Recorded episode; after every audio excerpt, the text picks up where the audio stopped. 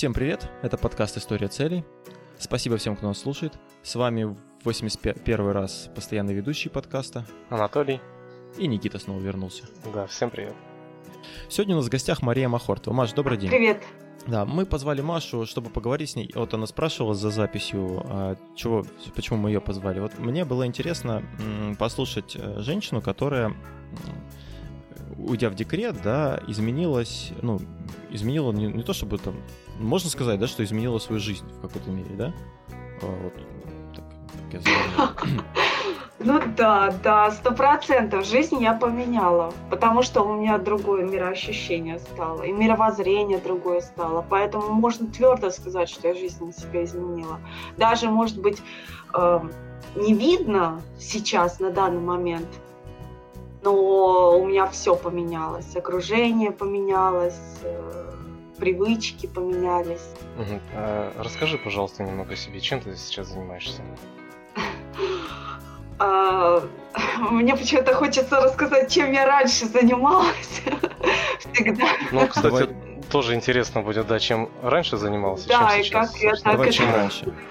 пришла ко всему. Я, в общем-то, обычный человек, обычная а, мама, у меня сейчас двое детей. А раньше я работала много продавцом, потом менеджером по продажам, но у нас просто менеджер называется по продажам. На самом деле это тот же самый продавец. По сути, uh-huh. неважно, продаешь ли ты там, напитки как официант, по сути, ты такой же продавец. Вот официант это можно тоже приравнять к продавцу, потому что ты тоже продаешь. И тоже планы по продажам стояли, самое интересное. А, и в магазине продавцом работала, официантом работала, официанткой. А, и Подожди, подожди, у, официантка, у официантов планы есть по Были продажам? планы по продажам. Даже розы продавала. Планы по продажам роз стояли. Вау, А вот это, вот это особенность нашего бизнеса, планы везде, или это везде так, как ты думаешь? Но мне кажется, это сейчас везде. Сейчас идет тенденция к тому, что платят только за результат. То есть не просто тебе платят, что ты отсиживаешь какое-то время, а только за результат платят. У нас Никита тоже продает. Никита, ты тоже считаешь, что ты продавец или нет? Чем менеджер от продаж от продавца отличается? Ну, называется э, и, и тот, и тот человек менеджер по продажам, да? Но есть mm-hmm. просто различные типы продаж. То есть есть э, розничные продажи, есть э, продажи физическим лицам, есть юридическим лицам. Ну и, соответственно, взаимодействие и общение тоже разное происходит. Ну, прости, мы тебя перебили, Маша, продолжи. Но суть-то, ребят, не меняется. Мы продаваны. Мы все продаем. Даже ну, когда да. вот э, сейчас я с вами общаюсь, я продаю себя, можно так сказать, свои какие-то там свой опыт. Ну, да, если знаешь, Максим Батарев. Да, я его прочитала, три, три книги прослушала, сейчас буду, еще хочу купить очень сильно. Просто нереальный человек, я в восторге. Вот, э, кстати говоря, там я эту мысль подогрела, что э, стесняются у нас люди говорить, что я продавец.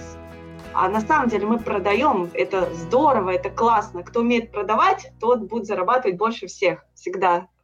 Так я, я чувствую, что я тут третий лишний Да, мы, мы сейчас про продажи просто заговорим. Да, просто Максим наш хороший друг, именно наш, нашей компании, да, мы с ним частенько видимся, ну как, относительно частенько. Вот, и наш руководитель с ним тоже очень хорошие друзья. Так что я тебя понимаю. Чем я просто его недавно, ребята, открыла, и это вот просто нереальные ощущения. Это тот человек, вот у кого стоило бы поучиться мне раньше. Но я к этому, к сожалению, только сейчас пришла. А может быть, не к сожалению, может быть, это мой путь такой тернистый. Мне из последнего у Батарева понравился а, его пост, я видел он по поводу коронавируса. Очень, ну, мне понравилось, как он очень все толково расписал по поводу там поддержки бизнеса и прочее. Ну ладно, речь да, не да, об этом, да. Маш. Ну расскажи, ты, ты, значит, продавала все подряд. Да, и э, потом я в банк ушла, соответственно, просто, считаю, переходила ну, из компании в компанию, но по сути моя деятельность не менялась. Э, и это было в первую очередь общение с людьми, что мне очень нравилось. Вот. А, когда я родила первого ребенка, я задумалась о чем-то своем. Я спрашивала совета окружающих, у своих э, ребят, я хочу чем-то своим заниматься. Вот сейчас тренд интернет, интернет, это был 2012 год, тогда действительно можно было очень здорово, если бы я покопалась в интернете, э, может быть, результат был другой бы сейчас у меня. Но мне ребята сказали, ты что там, одни мошенники, даже не думай. И как-то я забила на эту тему, и все. А, и прошло желание, я позанималась сетевым маркетингом, Марикей. В общем, я не добилась того результата, который я ставила себе за полгода, и я, как обещала своему лидеру, ушла. А второй декрет э, э, у меня тоже, как, как сестра у меня говорит, крышу сносит. Вот постоянно с декретом у тебя что-то не то. Второй декрет тоже.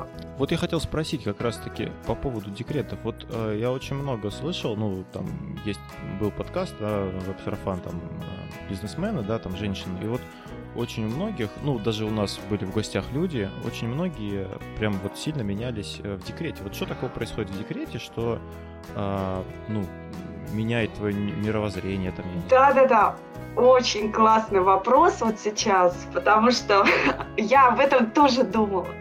Ну, просто когда мне уже сестра второй раз сказала, говорит, Маша, ты что ты творишь вообще? А, а, э, ты ушла в декрет, а ты уже новую работу ищешь, новое что-то у тебя, какие-то мысли появляются, какие-то другие подработки, какие работы тебе надо детьми заниматься, там, есть готовить.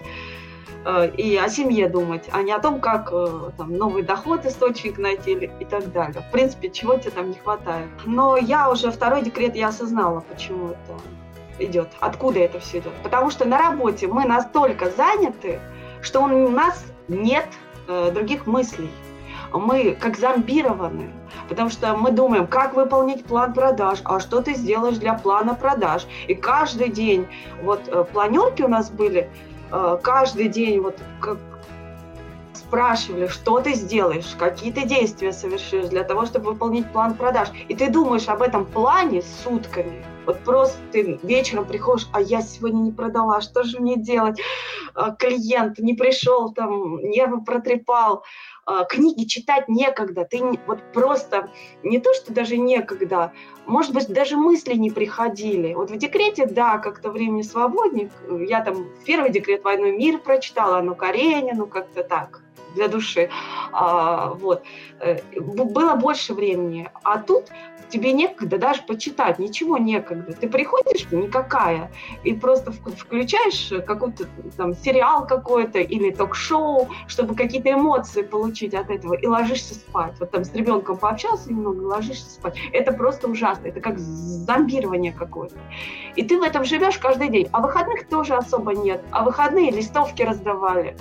Классно было, нравилось, конечно, все это дело, но э, ну, в этом жизни. Отпуска тоже особо нет. Там к родителям приехала, помогла. Ну, по сути, без отпусков я уже где-то лет, наверное, 7, вот так, даже 8 живу. Поэтому думать некогда. Вот мне кажется, То есть в декрете, получается, в декрете есть время подумать? Да, время освобождается, и ты начинаешь что-то как-то мечтать, там, э, что-то, что-то вот мысли какие-то, а все начинается с мыслей с каких-то снова. Да, как же усталость, вот это день сурка постоянно? А, день сурка это на работе. Вот там день сурка. А в декрете, а в декрете нет, нет такого. Все равно Э, как бы кто ни говорил, вот беременность, допустим, все равно у тебя есть декрет, он начинается задолго до родов, за несколько месяцев. И в это, это время лакомое. Первый декрет я, конечно, прожигала, смотрела фильмы. Все фильмы, по-моему, пересмотрела, которые хотела. Э, такое время. Второй декрет я работала. Уже работала с животом и новые навыки там осваивала, продаж там всего, чего хотела.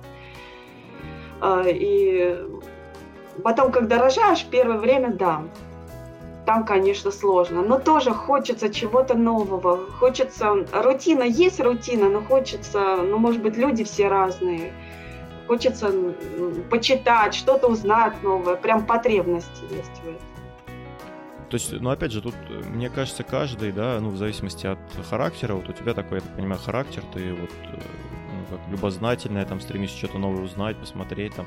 А вот, например, мы с Катей разговаривали в прошлом выпуске, э, она экоактивист, вот она в декрете, гуляя с ребенком в грязном лесу, она поняла для себя, что ну, надо что-то с этим делать, да?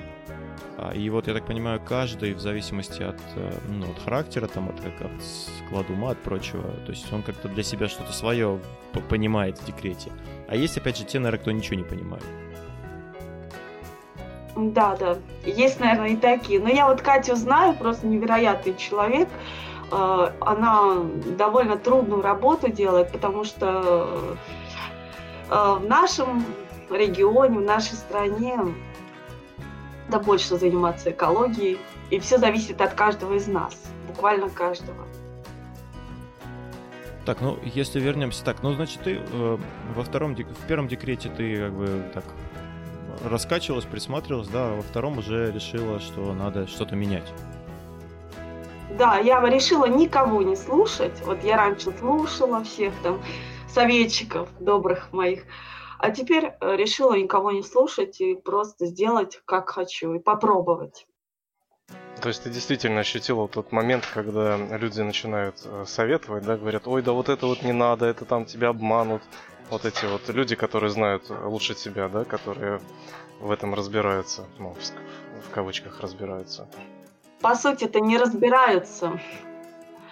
Просто говорят, что думают. Ну вот в том-то и дело, да. То есть люди э, переживают за тебя, да, они не хотят, чтобы ты э, как-то там тебе каким-то образом плохо было, да, и поэтому они пытаются тебя от всех этих вещей оградить.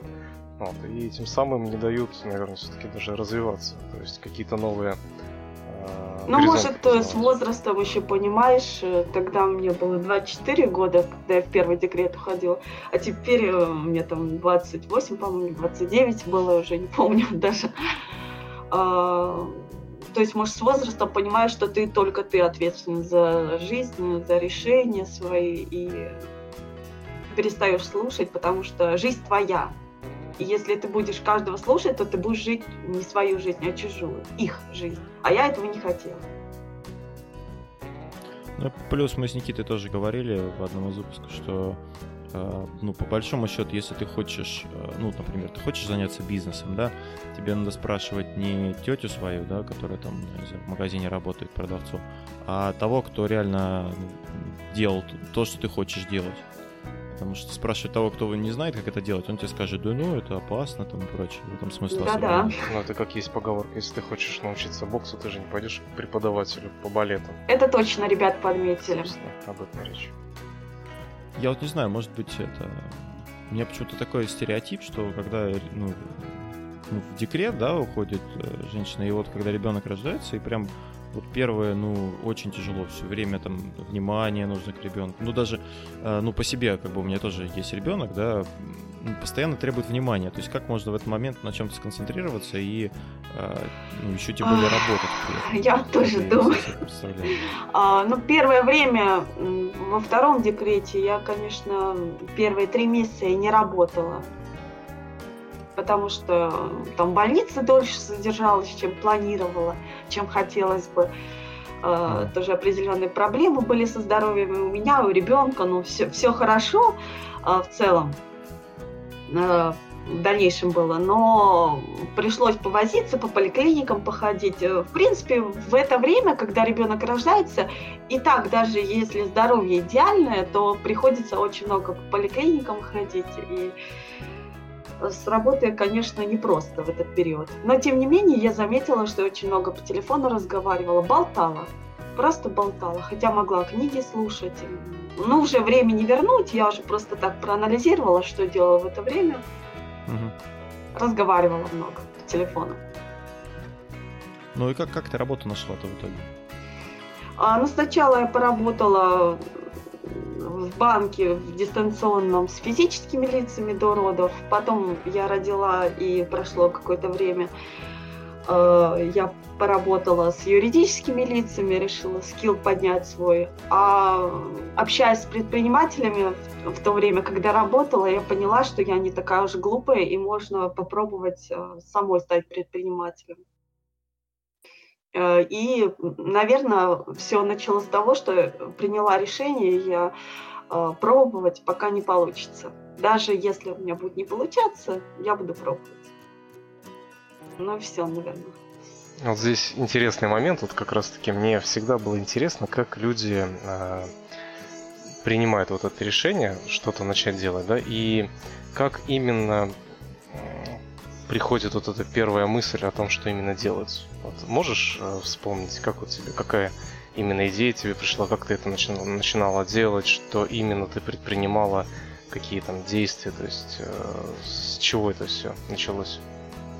Ну, всех, наверное, по-разному. Опять же, в моем случае было то, первый раз я задумалась о предпринимательстве, когда прочитала книгу Роберта Киосаки «Богатый папа, бедный папа». Мне, кстати, клиент порекомендовал ее, э, вкладчик в банке, он сказал, обязательно почитай Киосаки. И спрашивал, ты, прочитала Киосаки, ты прочитала? а мне некогда было, я аудио-вариант послушала, и там постоянно говорилось, богатый папа сказал, бедный папа сказал, я думаю, что за ерунда, но все равно слушала. Первый раз не зашло, а, потом уже попозже немножко почитала опять Киосаки, и там как раз говорилось о том, чтобы выйти на новый доход, нужно стать предпринимателем на новый уровень дохода, а, что бизнес – это отличный способ выйти на новый уровень дохода. А мне всегда хотелось расти не только как специалист, а и в уровне дохода своем. А, но я посчитала, что у меня нет лидерских качеств, я ничем никогда не руководила, кружков никаких не было, которыми я руководила, поэтому, ну, где-то, чтобы проявиться. И на работе тоже тихо так сидела, можно сказать, довольно, и оставила эту идею. Ну вот, э, смотри, ты, получается, прочитала Роберта Киосаки. Это, по сути, классика вообще инвестирования. И вот этот квадрант денежного потока, э, как бы он, по сути, описал, какие есть сферы э, заработка денег. Вот. И после того, как ты эту книгу прочитала, что ты для себя э, приняла? То есть ты начала как-то двигаться в направлении бизнеса или ты забросила? То есть ты не стала ничего делать? Нет, я открыла вклад просто, но в направлении бизнеса а, не двигалась, потому что посчитала, что я не до, недостаточно умна, недостаточно а, обладаю способностями. А, если бы у меня были способности, они давно бы проявились, там лидерских качеств у меня не замечала никогда у себя. Ну и все, и забросила эту тему. А потом когда-то я услышала, Брайан Трейси сказал, никто не лучше, не умнее тебя, просто они раньше начали. И вот тоже второй, э, это как мозг, он постоянно, он пластичный, он развивается. Потом, ага, здесь услышала. А потом, когда я пообщалась уже с предпринимателями, я поняла, что не такая глупая, что почему я себя так низко ценю, почему бы мне просто даже не попробовать. Э, и вот это как третий уже такой круг, когда я приняла твердое решение, и потом уже прострелила в голове, и ты ничего уже не можешь сделать, ты уже просто делаешь что-то, звонишь, пишешь знакомому, там, вот как я сделала. Я написала знакомому, он предприниматель в Курске, многие знают, Саша Белоусов. Вот, а он со мной учился а, в колледже музыкальном. Я по классу аккордеона училась, он гитарист был.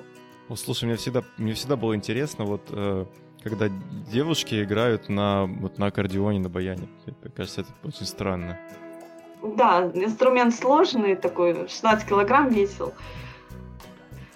Э, это тоже отдельная история, почему я пошла именно в этот колледж. Это не совсем мое было, это больше было хобби, нежели чем то, чем я хотела заниматься профессионально да, хобби прекрасное, а заниматься я хотела больше другими вещами. Да, ну вот э, ты обратилась к Александру и, собственно, с, с какой просьбой там, э, с, как, с каким вопросом ты к нему обратилась, что ты у него спросила? А, я прочитала в книге какой-то, я уже не помню, что когда ты не знаешь, что тебе делать, нужно обратиться к специалистам, кто занимался там бизнесом, э, и нужно поспрашивать у них что-то, что может, может они тебе какое-то напутствие дадут. Э, я с ним хорошо общалась, когда в колледже училась. знаю, что ну, он такой отзывчивый парень, по крайней мере, был на тот период времени, когда мы учились, э, и решил обратиться к нему. А, мы с ним встретились, он согласился сразу со мной встретиться, э, пообщался, поспрашивал у меня, чем бы я хотела заниматься. Я тогда сказала, что хотела заниматься бы оптовой торговлей. Где-то я услышала в интернете, что это прибыльно там. А, это, к слову, о том, когда ты ну, вообще просто плаваешь. Просто есть мысль какая, а как, вот как к точке, кто идти, ты не знаешь, что, чего я только не перебирала, я полгода думала, это тоже отдельная тема. А, и пуховики я хотела какие-то шубы искусственные шить, потому что когда-то мне шить нравилось. Чего я только там не находилась по каких-то способностей. Вот. То есть и... ты полгода себя искала, да? получается? Чем ну да, я общалась э, там, с девочкой, она тоже предприниматель еще, э, и э, иногда созванивались, и вот что-то мы обсуждали. А вот это было бы неплохо, а это было бы неплохо. Ну, параллельно я подрабатывала. Какая-нибудь самая безумная вот такая идея или там забавная, я не знаю, из того, что ты придумала? Даже не знаю, по-моему, шубу искусственную шить. И, и, оптовый бизнес. Для меня это просто забавно и удивительно. Главное, как, где я... Шить, шить шубы и оптом много, я понял. И он тогда сказал, ты что, что это за идея? Говорит, вот представь ты постельное белье, а мне еще тогда девчонка посоветовала, давай постельным бельем заниматься вместе, партнерка будет. Он говорит, ты представляешь, как ты его будешь реализовывать? А вдруг у тебя не купят? И я так подумала, да, думаю, нет. Надо обдумать еще этот вопрос. По поводу постельного белья, э, я подкаст слушал, и компания в Америке, э, они занимаются продажей постельного белья, и он историю мужик рассказывал. Они пришли в отель, э, и, ну, типа легли на эти на простыни, да, им очень понравилось, и они пытались понять, ну, что это за материал, откуда, где это производится и прочее. И они обнаружили такую вещь, что по факту а, постельное белье, все вот это в магазине, да, оно все ну, такое однотипное, и, ну, как бы, какое сделали, такое сделали. Ну, такое небольшое вступление, да. А, и он, а, чем он начал заниматься, он начал делать э, такое как бы кастомное постельное белье. То есть, в принципе, ты можешь на сайте выбрать себе цвет там и прочее, э, материал там попробовать э, и сделать, ну, себе уже там под размер и прочее. Ну, то есть такие как бы для универса... не универсальные, а для каждого свое. Вот это, это, то есть он конструктор сделал постельного белья, да? Ну, по сути, по сути, да. Угу. И нормально там заработал, кстати. Да, простите. Да, очень интересно. Со своим бельем. Не, ну это самое необычное, по-моему, потому что э, у меня, наверное, компетенции других больше было, нежели чем что-то, может быть, перепродавать или вот постельное белье. Ну, никогда же в голову не приходило шубу шить. Откуда? Если бы я шила ну, всю жизнь свою там сознательно, ну, бывало там, мне нравилось шить, ну, опять же, тоже что-то из ряда фантастики. Ну, то есть ты искала себя, да, ты какие-то разные там направления интересовалась разными направлениями. И вот э, что в итоге, вот э, чем закончилось общение с Александром? Ну, в итоге у меня Саша спросил, говорит, у тебя есть 500 тысяч рублей на бизнес? Я говорю, такая подумала. Ну, спрашивает, а чего думать? Ну, нет, говорю. А, а, он говорит, тогда иди в услуги. Так, вот, вот эту фразу я запомнила, потому что это был четкий совет. То есть, если ты хочешь ну, что-то продавать или вот для бизнеса все равно нужны деньги, нужен стартовый капитал всегда. А, и я задумалась тогда твердо, что надо думать об услугах, какие услуги я могу оказывать как специалист, что я умею. Так. Я думала, думала, и кроме чем продавать, я ничего не придумала. А, и все, и на этом мои там мысли какие-то закончились. А, как-то мысли сами пришли, я увидела курс по копирайтингу, подумала, надо регистрироваться. У меня там знакомая какая-то зарегистрировалась. Э, ВКонтакте реклама выдалась. Выдали рекламу, и все, я зарегистрировалась на бесплатный какой-то марафон. А в дальнейшем очень классно продавали, сладко, вот здесь вкусно, да, всег... что я купила курс. Всегда было интересно, вот смотришь какие-нибудь там а, рекламы, там курсы по какой-нибудь а, там, ну, пускай копирайтинг, да, там какой-нибудь э, маркетинг, там какие-нибудь э, тоже продажи, какие-то курсы. И всегда, знаешь, смотришь, такое ощущение, как будто это какой-то развод. А ты, получается, в этом, а, ну, изнутри это видела, да? Вот расскажи, что, по сути было. То есть сначала какой-то бесплатный вебинарчик был, да, рассказывали о чем-то. Тут это отдельная история. А, конечно, каждый сам себя ругать никогда не будет. И все мы... Ну, трудно признавать, что ты лоханулся, грубо говоря так. А, и... Но тут курс, надо признать, что я не жалею, что его купила по копирайтингу. А, проводила его Наталья Регин. Там дали знания на тот период, необходимые для того, чтобы и нужные для того, чтобы даже блогером стать. То есть она дала много всего. Другое дело, сколько я смогла взять оттуда. Это был 2013 год, а, и тогда еще столько блогеров не было. А нас уже научили писать, э, подсказали, как контент-план делать. Ну, по сути, дали все необходимое. И продающие тексты научилась делать, и тексты для лендинга. Э, для лендингов и э, цепочки писем, рассылки, и воронки, и для чат-ботов. Даже тема чат-ботов вскакивала э, столько лет назад. То есть, по сути, человек очень даже неплохо подсказал. Другое дело, другое дело, тот прайс, который нам предлагали для того, чтобы озвучить клиенту, он не совсем, ну, по крайней мере, в моем случае, не, э, не совпадал с реалиями, с которыми я столкнулась. То есть, когда говорят, вот ты новичок, и стоимость поста 1200. То есть, э, это нормально, чтобы предлагать свои услуги. А ты новичок, приходишь на рынок и видишь, что на базах фриланса по 100 рублей, а там вообще за килознаки. Ну, к счастью, я не работала. Э, на базах фриланса, а продала я свой первый пост, по-моему, за 300 рублей. Но это еще нормально. Еще нормально угу. такая стоимость. А по сути рынок не готов был столько тебе платить, сколько озвучивали ну, в курсе.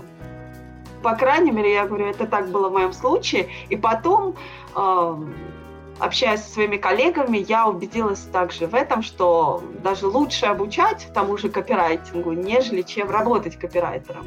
Это нужно быть топовым копирайтером, иметь агентство, чтобы зарабатывать очень приличные деньги, либо быть очень классным копирайтером и долго, долго, долго прям писать и находить клиентов себе, чтобы зарабатывать здорово. У нас, кстати, был подкаст с э, копирайтером. Ты прошла этот курс, и что было дальше? А, потом я начала искать клиентов. Ну, в течение курса я искала клиентов, потому что нужно было найти. А, я написала пяти своим знакомым, что мне нужно за 24 часа найти было клиента на написание текста. Я его обещала написать за а, несколько чашек кофе. И самое интересное, что мне помог человек, которого я вообще не знала, это блогер.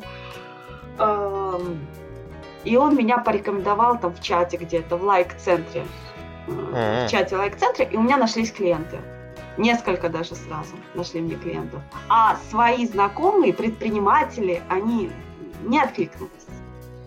Лайк-центр вот, э, это... Это к слову о том, что это я Шабудинов. Да. Да, да, да. Это тема я за Шабудинова. О, это Никита знакомый. Там у них свои чаты были. Ну, то есть ты, по сути, на фриланс пошла? Ну, так, если... Я сама начала искать клиентов, написала своим знакомым. Но опять же, вот хотела про знакомых сказать, не всегда надо ждать помощи от знакомых. Они могут просто промолчать и не ответить тебе. Не нужно ждать, нужно во все двери стучаться, потому что, как правило, помогают совершенно чужие люди, которые тебя не знают, и ну, помощь их э, очень ощутимо. Я очень благодарна блогеру, который мне помог, начинающий. Игорь Мухортов его зовут. Вот. Mm-hmm. Если он меня будет слушать, то ему большой привет. Я помню. Он видеоблогер или какой? Нет, он тогда тексты писал. У него был блог. Ну, то есть это то время, когда еще YouTube не был особо развит, да? Я так понимаю, это там ЖЖ, вот это все. То есть, типа, такое время было или, или я что Ну, 13-й год, 13-й, 14 год, когда mm. зарождались блогеры только. Вот в Инстаграме не было столько блогеров. YouTube, может быть, ну, и были блог, блогеры. блогеры. Блогеры разные бывают. Ну, ты именно тексты, тексты писала, правильно? Там? Да. Так, ну, э, так, э, хорошо, тексты. Ну, ты в это время была в декрете, правильно, все это время? Да, было очень трудно, потому что я чувствовала, что я много не знаю. То есть, по сути, когда ты прошел курс, ты должен ну, ощутить, что ты много чего знаешь, и ты уверенным в себе должен становиться от этих знаний. А я ощутила то, что я это маленький пласт того, что я знаю. Я когда приходила, владела только деловой перепиской. По сути, после школы, после того, как сочинение там писала в школе, я вообще ничего не писала. Даже фотографии ВКонтакте, даже ни одно слово не подписывала. А, пришла с нуля. Вот как говорят, с нуля, это действительно с нуля. Благо, все равно я начала книги читать и кстати, нам рекомендовали чем больше общаться и читать книги. Э, и это тоже зона роста большая, которая за собой потянулась, прям вереница всего. То есть я поняла, ага, мне нужно там еще несколько курсов пройти, чтобы я почувствовала силы в себе какие-то, что я э, такой твердый специалист. Не зря же говорят, вот если до года ты работаешь, ты такой начинающий специалист. От года до трех ты специалист. А вот э, три с плюсом там, ты уже какой-то, может быть, опытный специалист. А как ты можешь себя позиционировать в интернете? Это, по сути, введение в заблуждение клиентов. Э, ты только пришел, один курс прошел, и будешь какой-то результат. Это же неправда. Я видела много копирайтеров начинающих, которые ВКонтакте начинали резко писать, я копирайтер. Именно поэтому я год не писала, что я копирайтер, год. Я ждала, я работала с клиентом и не писала, что я копирайтер, потому что я все-таки, ну, не было у меня тверд, твердого убеждения, что я еще, может быть, тут останусь. Думаю, чего я буду писать, если в дальнейшем, а вдруг я что-то у меня не получится, я там другую нишу себе выберу и не буду копирайтером, а люди уже увидят, что я копирайтер. Тоже какая-то последовательность должна быть у человека. Он не может прыгать с одного на другое. Это непоследовательно. То есть он ищет себя. Да, но он должен об этом говорить честно людям. Я ищу себя. Вот сейчас я попробовал копирайтинг, потом я еще могу что-то попробовать. А когда ты твердо себя позиционируешь, я копирайтер, а потом через 2-3 месяца удаляешь страницу, там все, все фотки удаляешь и говоришь, и ничего не пишешь больше, э, это странно. Это странно. По крайней мере, с точки зрения людей, вот когда ты сам это видишь, то это странно выглядит. Э, даже в маркетинге есть такая последовательность. Последовательность есть. Люди любят последовательных людей. Никому не хочется идти за тем человеком или идти с тем, с тем человеком, который перескакивает. А сегодня я дружу с тобой, а завтра я не дружу с тобой. У меня что-то поменялось там. Да, это может быть, э, но, по крайней мере, кричать об этом не нужно. Но я такого мнения.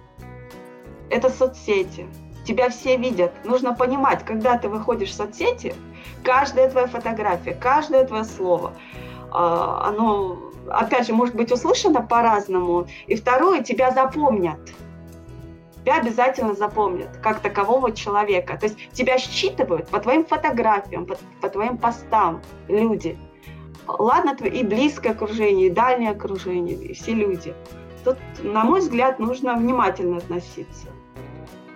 Иначе страдает репутация в дальнейшем. Нужно думать о будущем.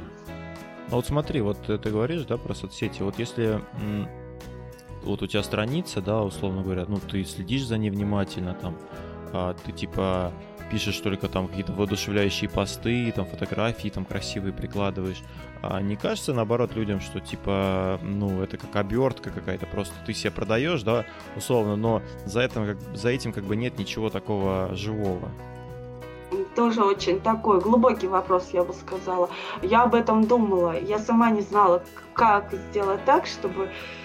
Э, но на самом деле Э, всегда приятно, вот я исходила из того, что всегда приятно общаться с человеком, который постоянно улыбается, и даже если у него что-то не ладится, он улыбается и радостный, и настроение поднимается. А в жизни и так очень много ну, трудностей.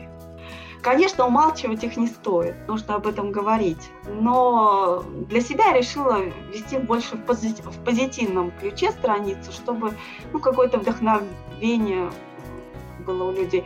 Потому что я сама вдохновлялась э, соцсетями других людей, известных. Э, и, ну, они писали как об опыте, о негативном что-то, о чем-то негативном, как об опыте своем.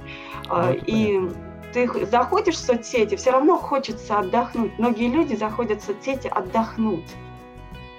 Как это ни странно. Особо там ну, познавательного тоже мало это нужно вникать, это труд большой, чтобы э, именно сидеть и что-то экспертно изучать. А по сути люди заходят отдохнуть. И когда что-то негативное видишь, то у тебя настроение даже ухудшается. Вот. Мне хотелось что-то среднее такое, не знаю, насколько это получится. Ну а смотри, то есть э, так, ты, ты начала вот э, заниматься копирайтом, да, ну, фрилансом, по сути, да, то есть искать заказчиков, а, писать там тексты. То есть ты, по сути, ну, я так понимаю, ты в декретное время по максимуму э, тратила на то, чтобы как-то самообразоваться, э, ну, то есть найти какой-то, найти себя, да, как-то раз, саморазвитие, саморазвиться, дурацкое слово, да, вот в таком ключе получается. Ну, для меня развитие очень важно, я поняла. Что вот э, есть люди разные, опять же, каждому свое. Но для меня важно развиваться. Сейчас модно очень и саморазвиваться, и это must have. Просто модно такое слово странное, достаточно э, относительно к саморазвитию, на мой взгляд. Ну, типа модно саморазвиваться. То есть саморазвиваться это, в принципе, ну, необходимо человеку, если он не хочет деградировать. А то, что это модно, ну, это такое, мне кажется. Это образ жизни людей. Оно и так понятно, кто саморазвивается. И так понятно. Просто на дела смотришь, и ты видишь, когда человек постоянно читает, куда-то ездит, у него постоянно новые проекты, он уже саморазвивается. А когда просто пишешь что-то там, я саморазвиваюсь. Не, ну да, понятно, да. А, вот мне все-таки с точки зрения декрета интересно. А ты когда... А вот принципиальная разница, да, ты работала, э, ну, на работе на обычной, да, и вот ты ушла в декрет, начала, э, ну, фри фрилансом заниматься, да, условно. Э, ну, с точки зрения доходов, я не думаю, что ты прям что-то сильно выиграла. То есть ты чувствовала какое-то какое я... движение или... Когда как. Получалось, когда как. Потому что когда ты много работаешь, ты много зарабатываешь. Когда ты мало работаешь, ты мало зарабатываешь. Когда ты не работаешь, ты совсем не зарабатываешь. То есть если ты с ребенком попал в больницу, вот как у меня была тоже ситуация, когда я попала с ребенком в больницу, а клиенту пост понадобился. Uh-huh. А, причем такой радостный ребенок с капельницей, и я писала пост все равно, потому что я пообещала. Я ночь не спала там, и я прям попала именно в больницу, именно в этот момент, как когда еще не устаканилось все. Ну, потому что пообещала, писала. На самом деле это очень трудно, потому что ты не можешь предугадать, предугадать, что будет. А, и дети маленькие, они всегда, многие, по крайней мере, часто болеют. Какая-то мелочь, все равно нужно обращать внимание. И внимание детям постоянно нужно. Э, это, конечно, зона роста. Потому что кто говорит, что я все успеваю, и это, и это, и это, э, мне кажется, лукавит. Потому что все успеть невозможно. Тут нужно как-то э, грамотно распределять свое время, но я на тот момент, и даже сейчас я этому учусь, я не умела это делать думала всегда, что умела, потому что на наемной работе э, ты думаешь, что ты супер дисциплинирован, вот у тебя там какие-то достижения, ты вот круто продавал там что-то. А когда ты сам один на один оказываешься, то ты понимаешь, что ты неграмотно распределяешь время, и тут уже многие вопросы начина... начинают всплывать, не те, которые хотелось бы. Ну, тут уже, получается, от тебя зависит, как ты, ну, ну от тебя и части от, от детей, да, как ты время свое займешь. Да. То есть тут уже нет работодателя, который стоит перед тобой, там, задачи тебе ставит. Да, там ты пришел и работаешь, а тут ты постоянно отвлекаешься. А когда ты постоянно отвлекаешься, то э, ты и сам отвлекаешься. Вот сел ты за ноутбук, например, работу делать, а у тебя статья всплыла какая-то, или кто-то написал, или кто-то позвонил. Э, это уже ты отвлекся. И у меня часто такое было, часто звонки меня отвлекали. Я всегда отвечала на звонки, тем самым там работу откладывая свою. Но это уже тоже вопрос, э, зона роста, над которой нужно работать. На тот момент очень нерационально время расходовала. И год, около года я тратила его направо и налево. Мне так э, сейчас обидно на данный момент, что так было. Кто не позвонил, я всегда отвечу. Час там телефонных разговоров. Сколько телефонных разговоров было? А, просто тьма тьмущая. Ну, нравится мне общаться, конечно, но время-то тоже mm бесценно. Да, ну смотри, вот ты сейчас, у тебя, получается, дети подросли, или у тебя, ну, ты еще как бы в декрете находишься? А, младшему три с половиной года. А, ну то есть ты уже не в декрете, ну, то есть, то есть ты, получается, сейчас работаешь, э, ну, не работаешь нигде, ну... Официально, да. На какой-то такой работе. Насколько, ну, ты уже, ты, получается, выстроила себе как-то рабочий график, то есть как ты работаешь, э, ты же из дома, получается, работаешь, правильно? Да.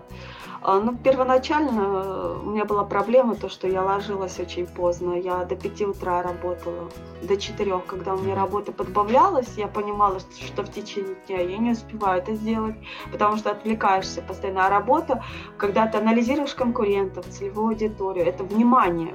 Когда ты пишешь текст, это внимание. И если ты отвлекся, у тебя улетела мысль, э, тут бывает даже ты час, нужно час посидеть, вникнуть, чтобы потом какое-то вдохновение пошло. А пошло вдохновение, а тебя отвлекли.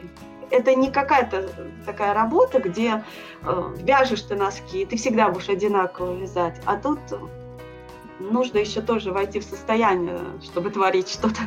Ну да, да, есть же поня- такое понятие, как состояние потока, когда ты входишь, и у тебя да. уже, ну, то есть продуктивность увеличивается в несколько раз. И когда тебя постоянно дергают, это вот только Никита у нас может на работе, его постоянно дергает, он у нас многозадачный, может много всего делать сразу, да, Никита?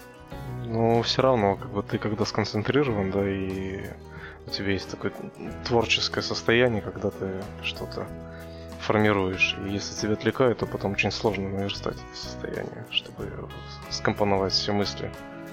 Ну вот смотри, с, с одной стороны, да, ты у тебя как бы ну, ну, много, ну, есть свободное время, да, ты можешь, в принципе, там ночью поработать, потом там поспать подольше, ну, условно нет. говоря, там. Ну, а конечно, спать не ну, удастся. Ну, нет, ну, ну, нет, да, потому что дети, понятно. А, но я имею в виду, что...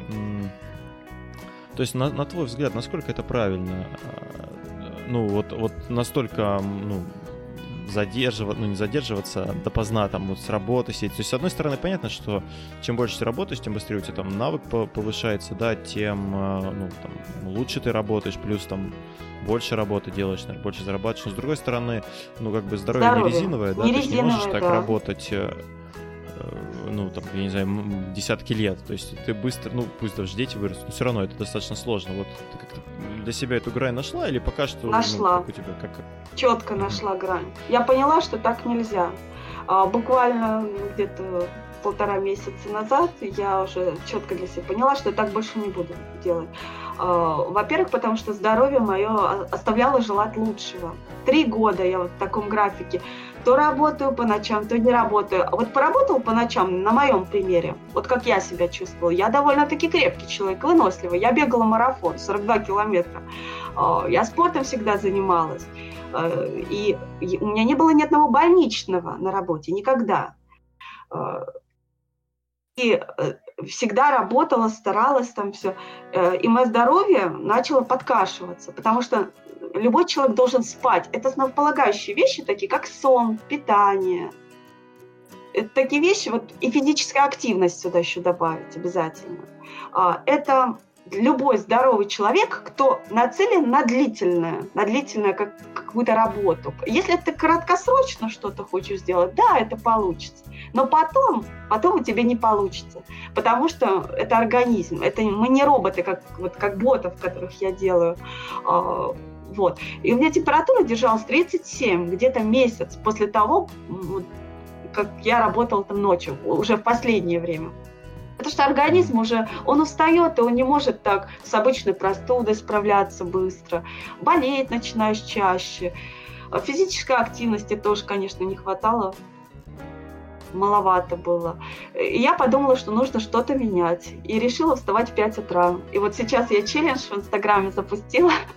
Каждый день в 5 утра. Правда, у меня не всегда получается по факту вставать в 5 утра, потому что эм, опять же, не смогла я себе, до сих пор не смогла ложиться вовремя.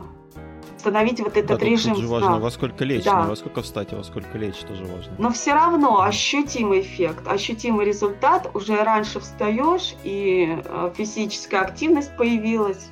Э, я бегать по утрам стала и ясность, трезвость мыслей появилась, и работоспособность выше становится. Э, поэтому и... Ну, кстати, э, вторая уже такая история по поводу именно просыпания в 5 э, часов утра. У меня знакомый есть, получается, у меня коллега, и у него девушка. Вот его девушка, Алина, она в 9 часов вечера ложилась спать и в 5 утра просыпалась и бегала. Вот, а во сколько у тебя получалось ложиться, ложиться спать? спать? Ну вот в половину десятого. Это самое раннее. Ну, тоже примерно так да. же, да? А так, в основном, 10, пол 11, ну, я считаю, что все равно нужно хотя бы в 9, пол 10 ложиться, потому что а, подустаешь. То есть а, ты сначала у тебя получается там недельку, ну, там держишься, и, и срывы получаются. Вот это сложно, это, это трудно, это здоровье. Тут ты не можешь вот бросить курить, вот захотел бросить курить, например, бросил и не куришь больше. А тут ты понимаешь, что ты не выспался, и ты сонный ходишь, там где-то час, два, три не досыпаешь. Оно накапливается, и все равно тебе нужно потом, вот срыв происходит, что нужно э, поспать подольше. Но в целом все равно ощутимый эффект. Ну вот вот я достаточно уже долгое время встаю в 6 утра, ну там плюс-минус. И, в принципе, у меня проблема не с утра, ну, может, уже организм так перестроился, у меня проблема к вечеру возникает. Я вечером, меня, ну, порой просто потухаю. Там часов в 9-10, хотя, ну, ложусь я позже. Вот, а с утра я, в принципе, проснулся, ну, там, позанимался спортом, и я себя чувствую вообще хорошо. А вот или, или к обеду, после того, как пообедал, тоже может начаться вот этот... То есть у меня с утра обычно проблем с этим не было. Да. Вот а у меня наоборот сейчас проблемы. И я сейчас не могу себя заставить рано проснуться. А я во время вот всей этой ситуации, да, с пандемией, я наоборот, я себя, ну, во-первых, как-то летом проще вставать, когда раньше, ну, когда светло, да, уже, а не когда зимой ты просыпаешься, темень, думаешь, да. блин, сколько времени, что происходит вообще. Вот, и я себя приучил без будильника вставать. То есть раньше я, ну, то есть у тебя будет будильник в 6 утра, и ты такой думаешь, блин, что вообще происходит, как? А сейчас как-то я э, до будильника просыпаюсь, смотрю, там, вот, там, типа, 5 часов утра, ну, думаю, еще можно подремать. Хоп, ложусь, и не то, что я там прям потом в следующий в 8 встаю, а в следующий там в 6. Смотрю, 6 часов там или без 10 6, все, можно вставать там и иду. Вот, вот это пробуждение без будильника мне как-то, мне прям нравится хорошо. То есть, когда сам просыпаешься, ну, ты, наверное, поздно ложишься, Никита. Ну да, часов 12. А, да, это я тоже 12 ложусь. Не знаю, мне 6 часов. Это высшая степень без будильника. Ну, 6, да, порой, порой вырубает, когда да, 6. Ну, расскажи, Маш, что, что за, за чат-боты все-таки? Чем ты занимаешься? Такое? Да, Чем ты сейчас конечно, занимаешься? хотелось бы вот мне просто э, такую еще тоже предысторию рассказать, потому что на самом деле из Давай. мелочей путь такой складывается, потому что трудно все вместить вот так в формате разговора и много важных деталей. Я очень много обучений прошла, очень много. Вложила 200 тысяч, но для человека, который грубо говоря, такой обычной средней семьи, и я сама зарабатывала и вкладывала. То есть это прилично для меня все равно в декрете вложить такую сумму.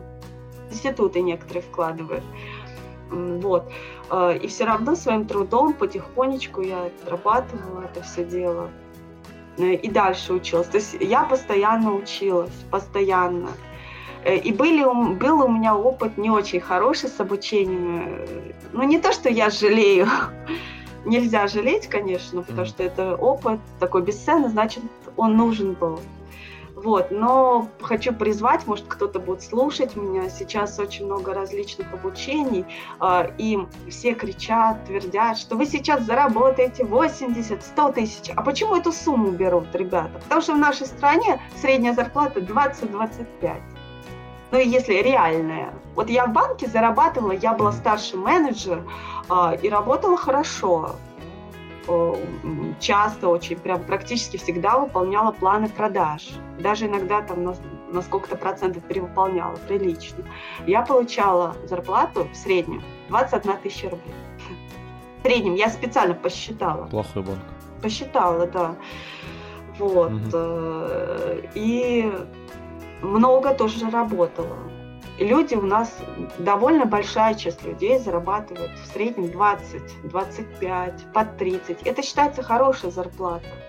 И когда люди видят в объявлении, в рекламном, что там 50, 70, 100 тысяч, 150, 300, конечно, это же новый качественный уровень. Если бы у нас так многие люди зарабатывали, то как бы мы жили? А, и тут э, тоже, я считаю, не совсем все так э, так есть, как в рекламном объявлении. Может быть, какой-то один процент из тех, кто обучился, наиболее способных, упертых и твердолобых людей, они зарабатывают эту сумму. Но подавляющее большинство людей даже не доходят до конца обучения. Потому что настолько в рекламе все красиво, быстро, легко, а люди любят лениться. Мы все ленивы по натуре. Вот читала «Психологию влияния». Пожалуйста, все ленивые люди. Все. Только кто-то борется со своей ленью, ну или как-то учится жить с ней, а кто-то нет, кто-то вот э, лень там берет верх над нами. И когда мы видим такие лакомые суммы, понимаем, что ого, как здорово, да я там буду лежать на пляже, писать тексты, это же так легко. Я же тоже думала, что легко. Я тоже попалась на эту удочку на самом деле. Легко. Нелегко. Очень нелегко. Ребята, кто вот пытается работать на себя, нелегко. Надо любить, конечно, дело, но понимать, что это нелегко. Не верить это. И не верить сразу в баснословные суммы. Такого не бывает. Не, не бывает, что ты растешь сразу, раз, и ты миллионер стал. Это очень редко, это гении такого могут. Э, или случайно кто-то там может так, но это малый процент людей так могут, ребята.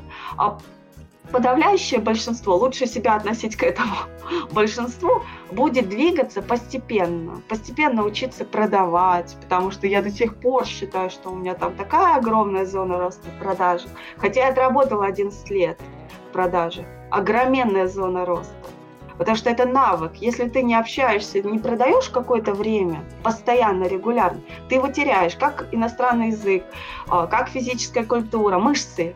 Все, ты теряешь. Я даже вот когда я по телефону долгое время работала, у меня 100% прослушивания были, 100% мне за прослушку ставили.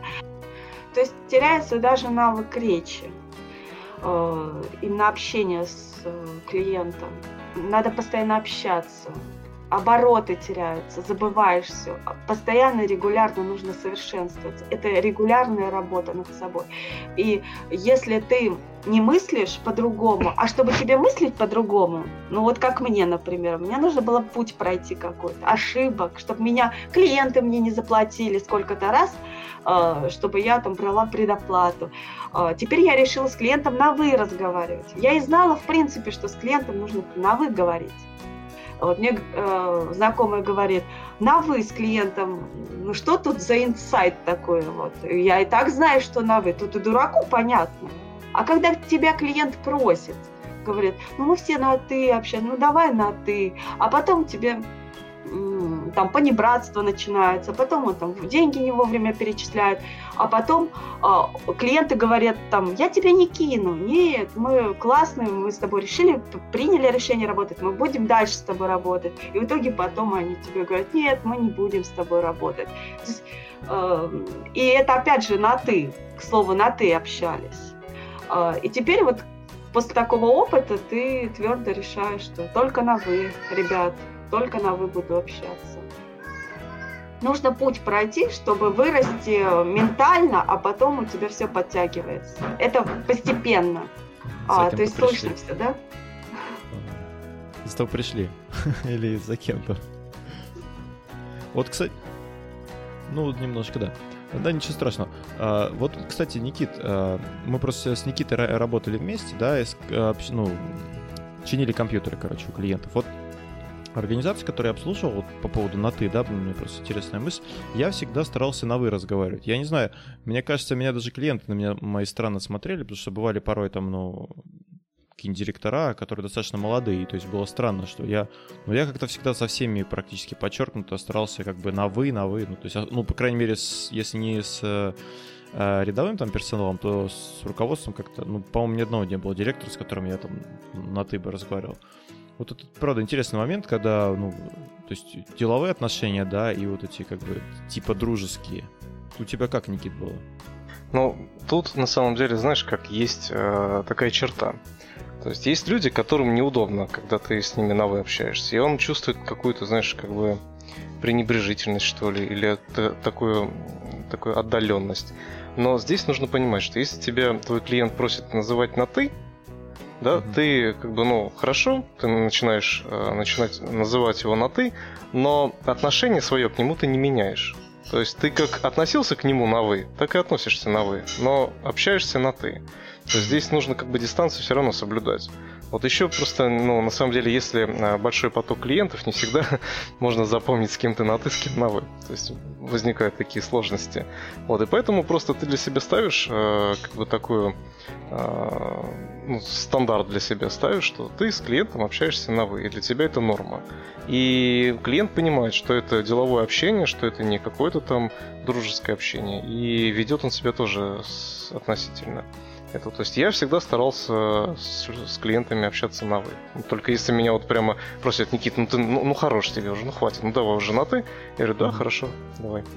Вот. Но тем не менее, на, на вы ты все-таки себя немножко, как бы сказать, страхуешь. У меня на работе, э, ну, мы недавно там а, обучение проходили одно, и а, у меня коллегу бомбило просто, когда, ну, просто незнакомая девушка, да, ну, с отдела там, я не знаю, ну, от компании, да, как, короче, с отдела общения с, с клиентами, я не знаю, как ее назвать.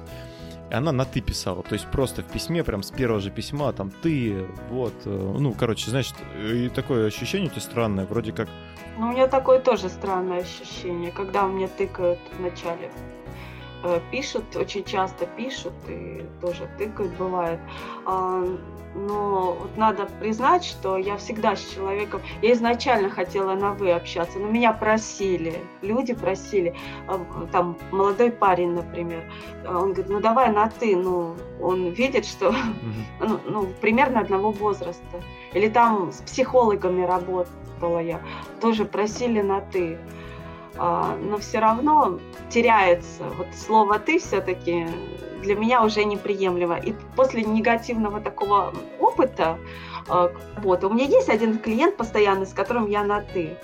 А, но все равно, все равно для себя я сделала, сделала вывод, что я буду на «вы». И в том числе повлиял Максим Батарев на это решение, потому что я сразу вспомнила свой опыт весь я поняла, что нужно только на «вы». Пусть будет общение дружеское, пусть там он может больше немножко сказать, как другу там где-то, потому что все равно э, часто ты дружишься со своими клиентами, и ты же помочь хочешь искренне. И, как правило, клиенты примерно твоего возраста, ну, я для себя приняла решение только на «вы». Теперь общаться. А вот смотри, ты прошла курсов много, да? А, ты говоришь, что, ну, типа, там везде обещают... Э... Золотые горы. Да. Баснословный кит. Да, да, да. А как как э, можно отсеять? Ну, то есть, понятно, в принципе, они же должны что-то обещать. А... Не скажут же они тебе, ну, приходите на наши курсы, и вы получите через полгода, может быть, там, первый заказ. Ну, никто туда не ну, придет. Тон, тонкая грань. Видимо, а, понимаете, в чем дело? Видимо, наши люди хотят этого. Большинство людей хочет именно этого. Не хотят работать, поэтому и предлагают Скорее всего, мне кажется так. Потому что э, если бы все было, ну, хотя бы немножко завышали. Ну, когда вот от, вот откровенно, первое обучение, когда я проходила, писали, ты будешь зарабатывать 60-80 тысяч рублей, а когда я закончила курс, и ребята, твердые ребята, которые классно пишут, зарабатывали там 35-40 тысяч, сутками работали. Где здесь правда жизни? Так вот, как отличить? Э, можно как-то отличить эти курсы? Или они, в принципе, все по одному макету рекламы? Ну, большинство, мне кажется, по одному макету. Я копирайтер, и я сама изучала целевую аудиторию конкурентов. И нас всегда учили нормальные специалисты. Mm-hmm вот Татьяна Гмырина, я считаю, она классный специалист. А, и она всегда учила честно, не преувеличивать сильно. Нас учили не преувеличивать, не обещать много. Пусть лучше ты пообещаешь то, что точно сможешь сделать. Вот, по идее, вот так и должна реклама быть. Когда ты обещаешь то, что ты можешь сделать. А то, что ты знаешь, что чуть, чуть выше можешь людям дать, пусть это приятным бонусом будет. А, а когда большинство людей не получает того, такого уровня дохода, который обещается, ну и, и что думать? Вот мы же общались потом после курса со всеми, и очень многие перебывались там случайными заработками. Большинство людей. А большинство бросило, большинство не дошло. Э, и вот эти обещания, ну, как-то смешно выглядят. Когда ты, ну, мы же все люди, и, ну, понятно, где правда, где там неправда. Что правда, что неправда, четко понятно становится, когда ты видишь статистику, когда ты видишь этих людей, когда ты с ними общаешься. Э, и тут...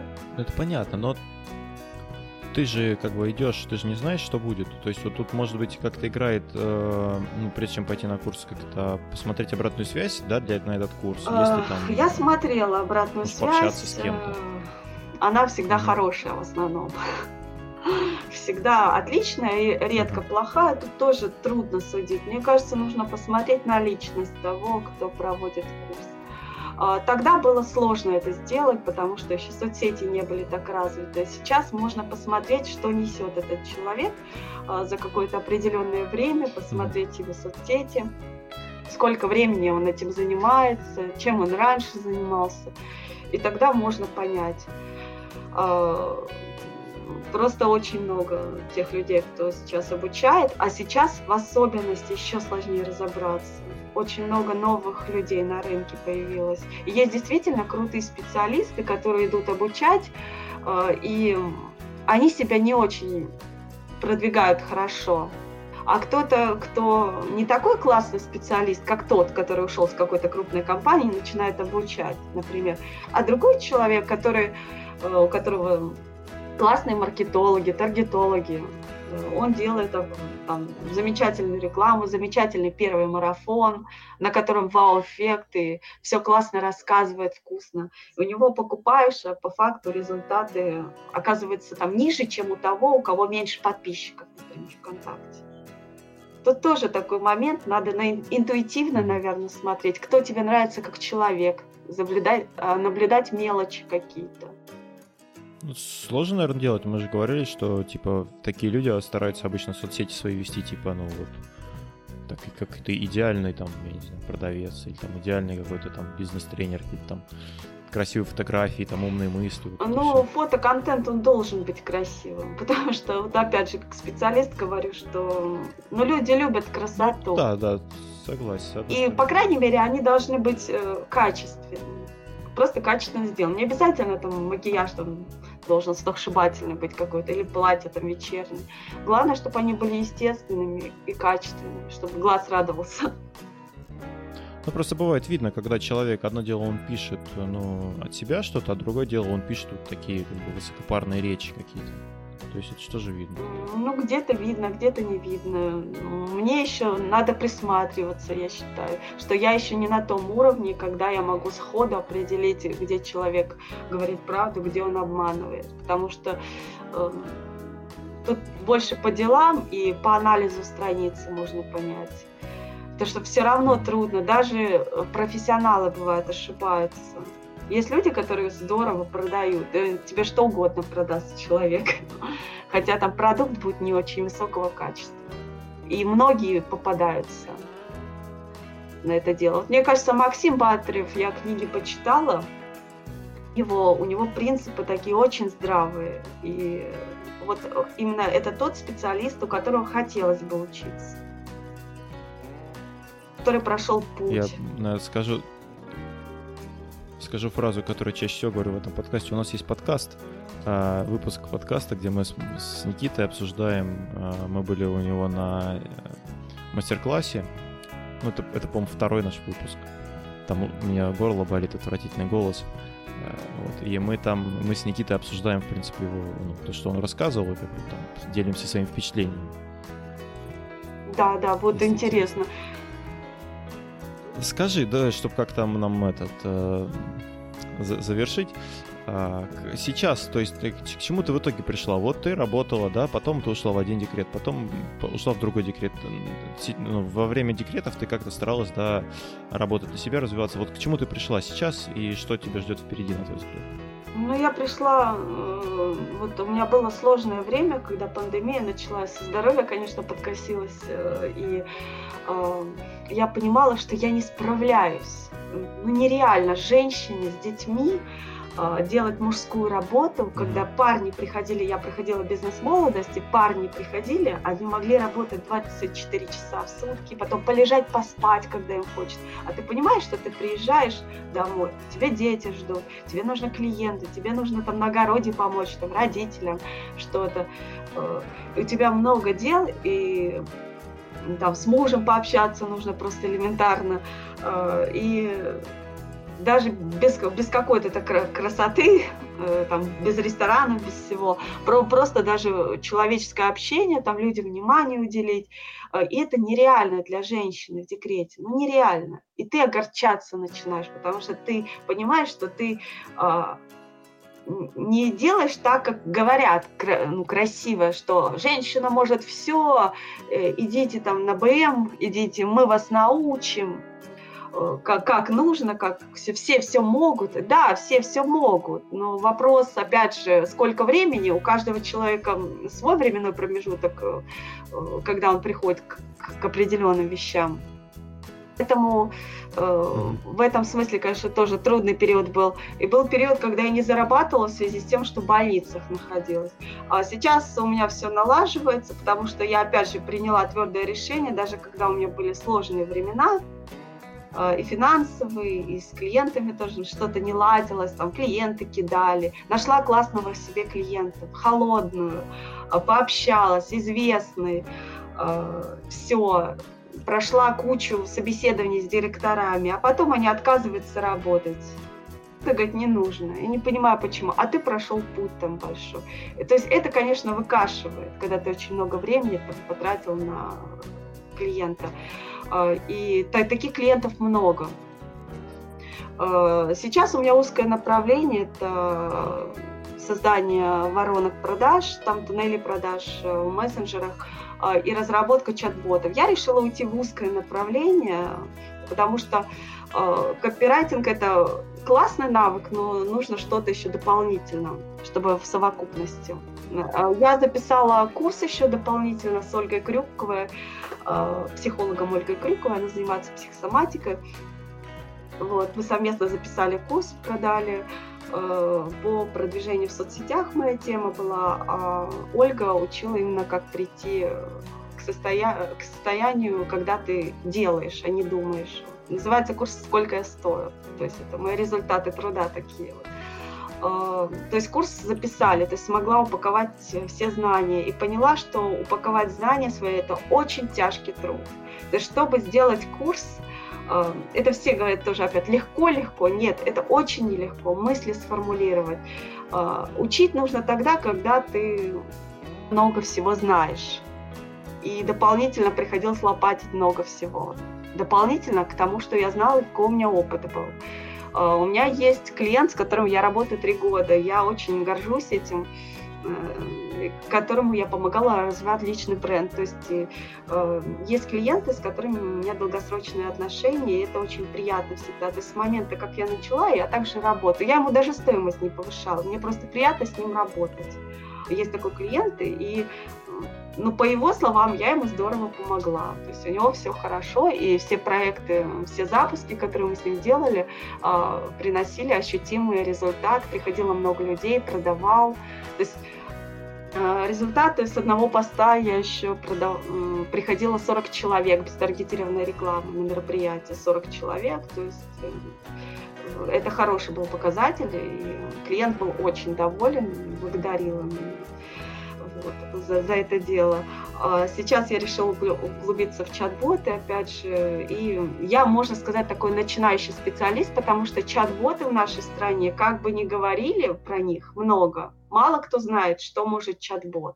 А, и мало таких чат-ботов еще все-таки на рынке, которые работают именно как э, немного такие последователи Вичата в Китае, когда там э, рождаешься, там умираешь, и все через Вичат делают люди. То есть они даже могут вообще в магазин не ходить, mm-hmm. там все, все в этом боте.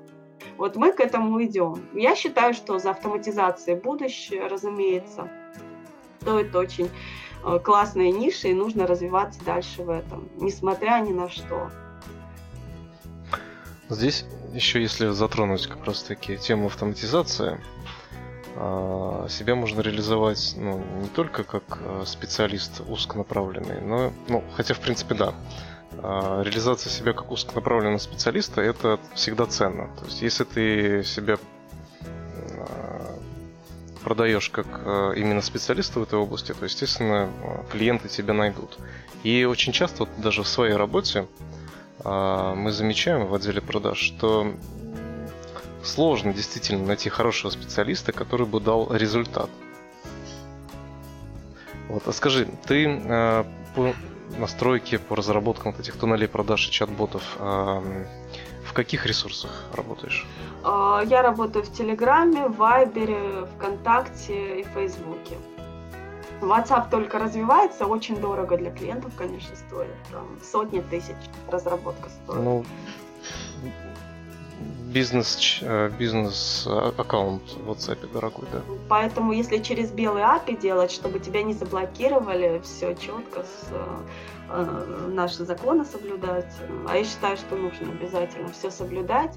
Э, опять же, я сейчас для себя поняла, что я работаю в долгую. Я буду больше читать книг, делаю упор только на книги э, и на качественное обучение. Буду внимательнее теперь с учетом всего моего опыта, стала внимательнее подходить к бизнес-тренерам и именно к своему профильному обучению, стараюсь обучаться у тех людей, на кого хотелось бы там равняться. Э, крики, шум, гам, когда танцуют э, где-то, ну как это на бизнес-молодости было, это не мой стиль обучения уже. Э, то есть тот тренинг я покупала, когда была в начале своего пути, и такого плана курса я не планирую посещать, хотя считаю, что очень ценно э, в таких курсах нетворкинг именно. Потому что любое качественное обучение должно быть сложным и нужно э, внимание очень много уделять, вот именно внимательно сидеть, нужно изучать тему, погружаться. А когда ты танцуешь, поешь, ну что это за обучение? Это больше отвлекаешься ты. Ну, тут на самом деле, да, по бизнес-молодости очень э, много таких отзывов. Вот, и как бы ну, не, не хочется об этом сейчас да, разговаривать. я благодарна, они мне вот, а, преподали урок Мне знаешь, как я хотел... Да, это, ну, а, мотивация. Очень много мотивации не дают. Вот. Хотелось, э, вот у меня еще несколько вопросов к тебе есть если позволишь. Вот какие именно э, курсы, вот какого формата тебе больше всего э, принесли пользы? Это вот первый вопрос. Второй вопрос, как э, все-таки ты пришла именно к чат-ботам? Потому что действительно это вот такая узкая специализация, и вот как ты э, вот, к ней пришла? Вот почему именно чат-боты? Э, первый вопрос по курсам были специалисты классные, вот как Татьяна Гмырина, ну и первый тоже вот. Пусть он был не самый сильный курс, вот, э, который Наталья Регин давала, но она основательно так подсказала системно, и то, что она подсказывала, в итоге все работало, просто я не все внедрила, не все смогла у нее взять. На самом деле человек э, на тот момент она и тренды подсказала, опять же, по чат-ботам, а в тот период это дорого стоило. А, конечно, мало было деталей. Из-за этого приходилось гуглить, не все понимала.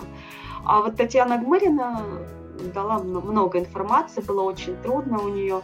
Э, это тоже такой известный копирайтер у нас. Она сама работала именно в агентстве и была руководителем отдела прототипирования, то есть она сильный специалист. Не раскрученный, но сильный. Вот. И у нее проекты тоже за крупные суммы. Вот она подсказала очень много по изучению, как изучать целевую аудиторию, как грамотно изучать, как изучать конкурентов так, чтобы э, их действительно изучить. Не просто там посмотреть, подсказала, дала таблицы, дала инструменты, как это все. Вот она подсказала. У нее было трудно. А с майндкартами у нее познакомилась там с таким, именно детально она подсказала. А сейчас я нахожусь в гильдии разработчиков чат-ботов у Антона Гончарова. Вот э, как раз э, к ботам вернусь. Я для себя решила какое-то узкое направление выбрать, потому что хотелось развиваться в чем-то одном, потому что я понимала, что писать тексты для всего это трудно. Э, есть лендинги, это определенный формат, есть соцсети, это тоже определенный формат. В соцсетях писать просто тексты, э, это тоже сложно найти такого клиента. Зачастую клиентам нужно все сразу. Нужны и красивые картинки, и тексты, и таргетированная реклама. То есть нужно многоруким быть. Э, то есть с точки зрения заработка сложно. Нужно комплексно оказывать услугу. Вот. И я решила уйти дальше в продажи, потому что чат-бот – это для меня аналог продавца, который ведет тебя до продажи. И поэтому я решила именно в это направление углубиться. Я смотрела тренды, гуглила, э, смотрела, куда дальше пойти, и решила, что уйду в направление чат-бота, потому что вижу в этом будущее. Вот. И сейчас я нахожусь, вот состою в гильдии разработчиков чат-ботов и компьютерных систем. Это как раз основатели Антон Гончаров и Юлия Симахина. Э, эти люди очень ответственно к делу относятся. Я благодарна э, за, за то, что так действительно стараются именно обратить внимание бизнеса на чат-боты. То есть, можно сказать, люди рассказывают всем, всему миру и показывают чат-ботов. Вот здесь, знаешь, какая интересная ситуация происходит? То, что э, вот даже чат-боты это вот такая вещь, которую многие не понимают, для чего они нужны.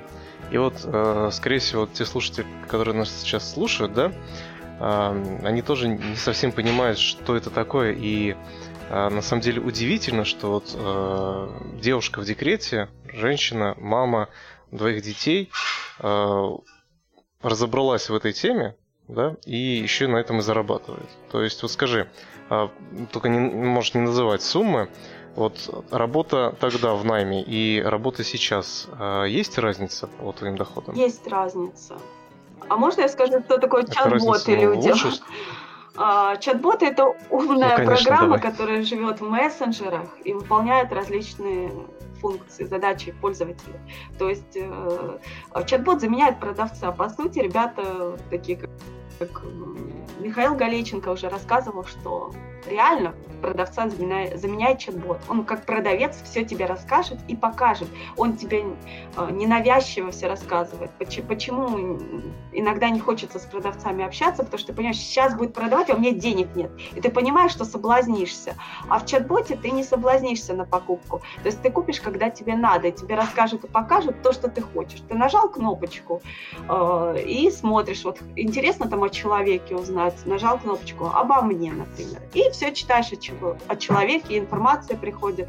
А вот, кстати, на сайте э, тебе нужно искать необходимую информацию. Вот э, чат-бот может и сайт заменить.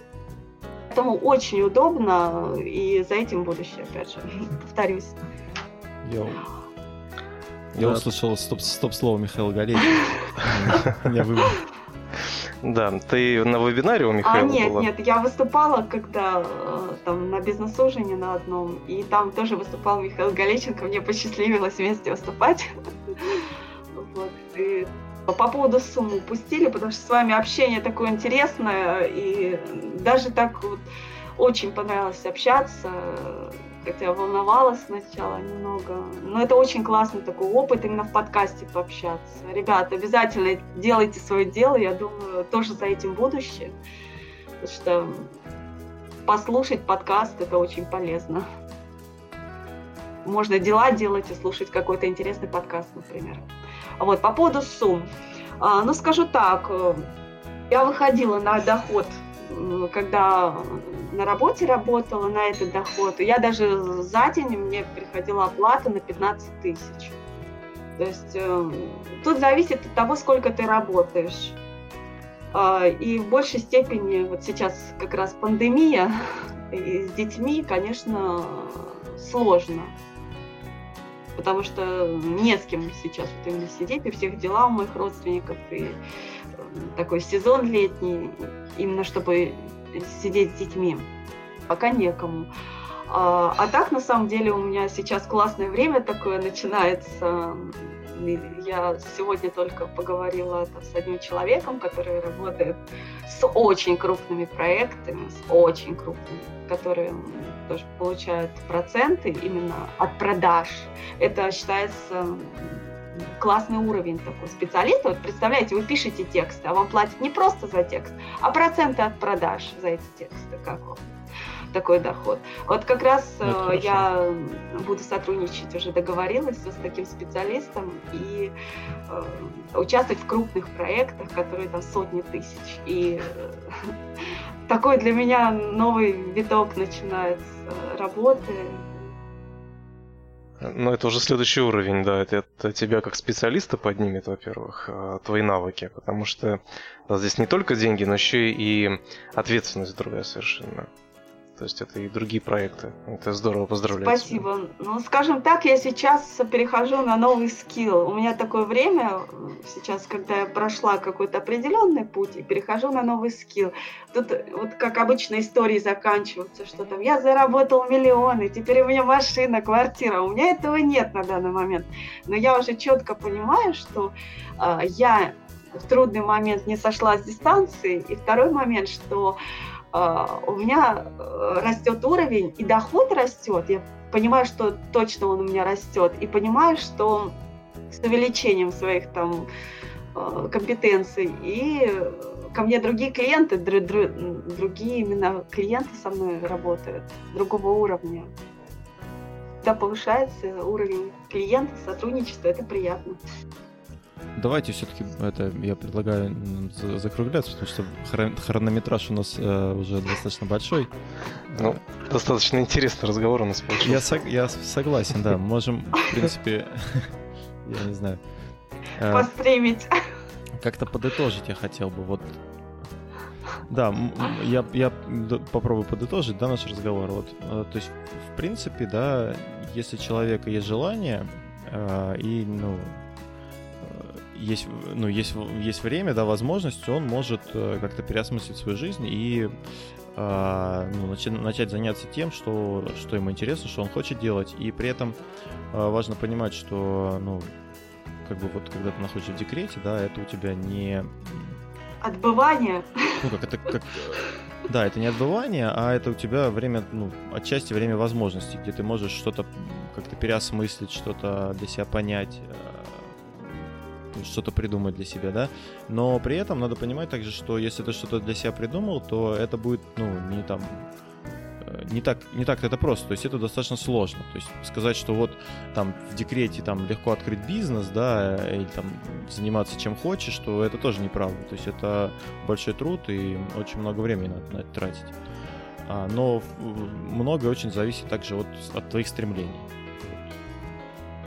Я правильно? Ничего не упустил? Да, просто хотелось бы дополнить, что тут mm-hmm. такой момент еще есть, что э, как раз-таки много нам обещают, и мы привыкли к тому, что ну, много сразу можно получить. Вот у нас э, так реклама устроена, что ли, такое взаимодействие так устроено, все так устроено. И люди привыкли, им трудно услышать уже. Если бы мы знали, что вот поступенчато все, вот как на работе, ты там каждую должность, время нужно, чтобы получить должность. А, и так и в том же бизнесе, и в начинаниях каких-то, тем более, когда ты приходишь там Э, открытию какого-то дела. Или просто работать на себя, как я, там, фриланс. Тут нужно понимать, что всему свое время. И быть готовым выждать это время. Долгую работать. Нужно сразу понимать. Не вестись на рекламу. Все врут. Кстати, тебе нравится сериал «Мэдмен»? Мне? Нет? Безумцы. Нет, я сейчас в последнее время не смотрю сериалы. Я читаю книги ну, просто... аудио, а хотелось бы. Э, не, не, просто сериал Мэдман это, ну, если ты не знаешь, безумцы, да, по-русски. А, как раз таки про копирайтеров, а, про рекламщиков там каких-то 60-х. Ой, это очень интересно, я бы хотела посмотреть. Я себе даже запишу. Да, да, да. Это именно я под, под твою специфику. Да, он достаточно известный и, ну, такой хороший сериал. Да, спасибо большое за рекомендацию. Всегда вот э, стараюсь ухватить в любом общении. С вами очень приятно общаться, ребят. Э, всегда ухватить для себя что-то, какие-то смыслы уносишь э, и что-то полезное. Большое спасибо. Да, тебе спасибо, Маш. Мы тебе желаем успехов. Нам, вот, я понимаю, что нам для развития подкаста как раз человек, как ты нужен. Да. Ну, да, это так. Можно созвониться и э, пообщаться на эту тему. Ну, будет время. Ладно, это за, под, за подкастом мы с тобой еще поговорим. Да, э, спасибо еще раз, что согласилась с нами пообщаться. Было очень интересно услышать э, вот, э, историю от тебя.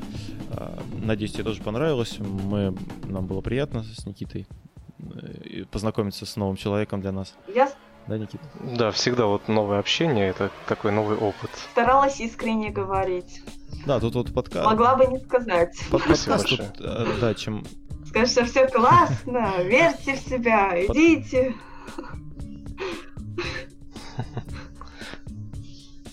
Спасибо за эту искренность. Да, э, э, друзья, кто дослушал до этого момента, подписывайтесь на нас. Кто не дослушал, тоже подписывайтесь. Ставьте лайки, э, пишите комментарии в iTunes и Да, ребят, подписывайтесь. Э, это был 81-й подкаст. Да. Э, Маша не даст соврать, она уже давно подписалась. Ставьте лайки, подписывайтесь, да, это я все уже сказал. Это был 81 выпуск подкаста «История целей», и с вами были несменные ведущие подкаста Анатолий и Никита. До новых встреч. Пока-пока.